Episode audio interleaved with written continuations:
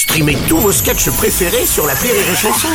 Des milliers de sketchs en streaming, sans limite, gratuitement, gratuitement sur les nombreuses radios digitales Rire et Chanson. Marceau refait l'info sur Rire et Chanson. Ce mardi avait lieu une nouvelle grève dans l'éducation nationale, la seconde en moins d'une semaine parmi les revendications, des meilleures conditions de travail, mais surtout l'envie de manifester son opposition à la ministre Amélie Oudéa-Castéra. Votre luminescence, président Macron, bonjour. Bonjour, bonjour à toutes et à tous, à chacune et à chacun, au SNES, au SNEP, au SNUIP, au WINSA, au SNE, au WENSGEG, au LUDIDA Au- Oui, il y a du monde. et au PMU, Bruno Robles.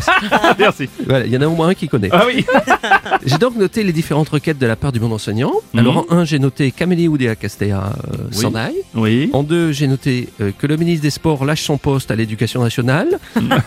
en trois, j'ai noté un changement de locataire rue de Grenelle. Ah oui. Vous me dites si je fais erreur, mais j'ai comme l'impression, j'ai une petite sensation Oui, particulière, qu'Amélie Oudéa Castéra n'est pas très appréciée. Oui, c'est non, mais c'est oui, sans doute.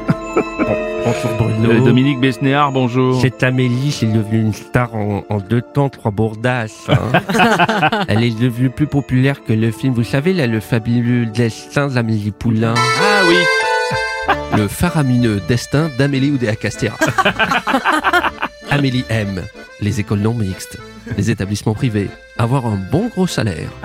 Amélie n'aime pas dire la vérité, les enseignants toujours absents, même si en fait ils sont présents, les excuses publiques quand on a merdé. Un beau film.